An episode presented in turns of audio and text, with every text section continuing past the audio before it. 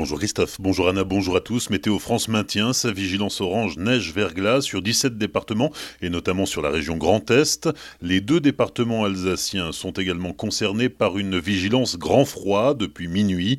Hier à 8 heures, on relevait moins 5,8 degrés à Balmulhouse. Une heure plus tard, il faisait moins 6 degrés à Colmar et moins 6,9 à Strasbourg. Pour aujourd'hui, Atmorisque prévoit encore des chutes de neige et une nouvelle baisse de température avec jusqu'à moins 15 degrés au thermomètre et moins 18 à moins 20 degrés ressentis. Les deux préfectures du Bas-Rhin et du Haut-Rhin ont décidé d'interdire la circulation des véhicules de transport scolaire et de transport collectif d'enfants sur l'ensemble du réseau routier alsacien. Les établissements scolaires restent ouverts et les élèves qui se présenteront aujourd'hui seront pris en charge. Sur les routes, quelques 150 engins de déneigement de la collectivité européenne d'Alsace sont mobilisés. Malgré tout, jusqu'à 40 km de bouchons ont été constaté hier sur les autoroutes et plusieurs accidents se sont produits en raison de la neige et du verglas. Les principaux cols vosgiens comme la Schlurt, le Bonhomme, le Ballon d'Alsace, le Markstein ou celui de Sainte-Marie restent fermés aux véhicules de plus de 3 tonnes 5 jusqu'à nouvel ordre.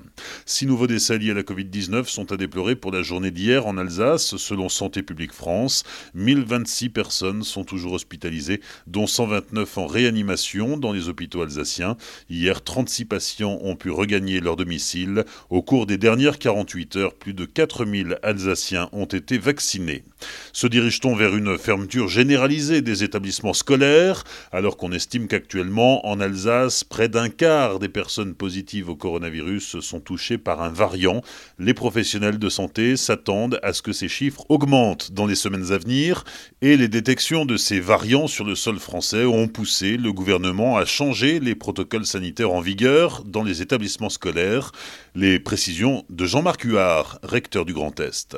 On peut avoir une situation dans laquelle on a un nombre de cas avérés qui a été identifié, et puis on peut avoir des cas contacts importants. Et les cas contacts importants, lorsqu'ils touchent par exemple le personnel des surveillants, les assistants d'éducation, les conseillers principaux des éducations, quand ils touchent aussi, ça peut être le cas sur certains variants, euh, notamment sud-africains et brésiliens, quand il touche en cas contact un nombre important de professeurs, puisque s'il y a un seul cas de variant euh, sud-africain ou brésilien, eh bien, l'ensemble des professeurs de l'élève est considéré comme cas contact.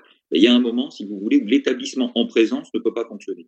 Et donc, on le bascule en distanciel. Voilà. Donc, si vous voulez, il n'y a pas de règle absolue sur, en disant tel nombre de cas entraîne systématiquement du distanciel ou du présentiel. C'est vraiment une analyse au cas par cas sur qui est touché, et qui est cas contact? À ce jour, on recense déjà plusieurs classes dans le Haut-Rhin, notamment où les cours sont passés en distanciel suite à la découverte du variant.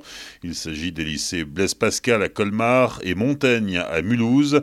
Colmar où le collège Molière est également touché par le variant sud-africain. À Sainte-Marie-aux-Mines, de nouvelles élections municipales devraient avoir lieu le 21 mars si les conditions sanitaires le permettent. Deux candidats sont en lice, Noélie Estin, étiqueté d'hiver gauche, et l'ancien maire d'hiver droite entre 2001 et 2020, Claude Abel. En période de pandémie, le Festival du Livre de Colmar se réinvente. L'édition 2021 aura lieu du 22 au 27 février en ligne. Sept rencontres littéraires et quatre spectacles jeunesse seront diffusés sur Internet, notamment sur les pages Facebook et YouTube du Festival du Livre et du réseau des bibliothèques de la ville de Colmar. Enfin, un mot de la Coupe de France de football avec les 32e de finale. C'est déjà terminé pour le Racing, éliminé hier par Montpellier, 2 buts à 0. Bonne matinée et belle journée sur Azure FM, voici la météo.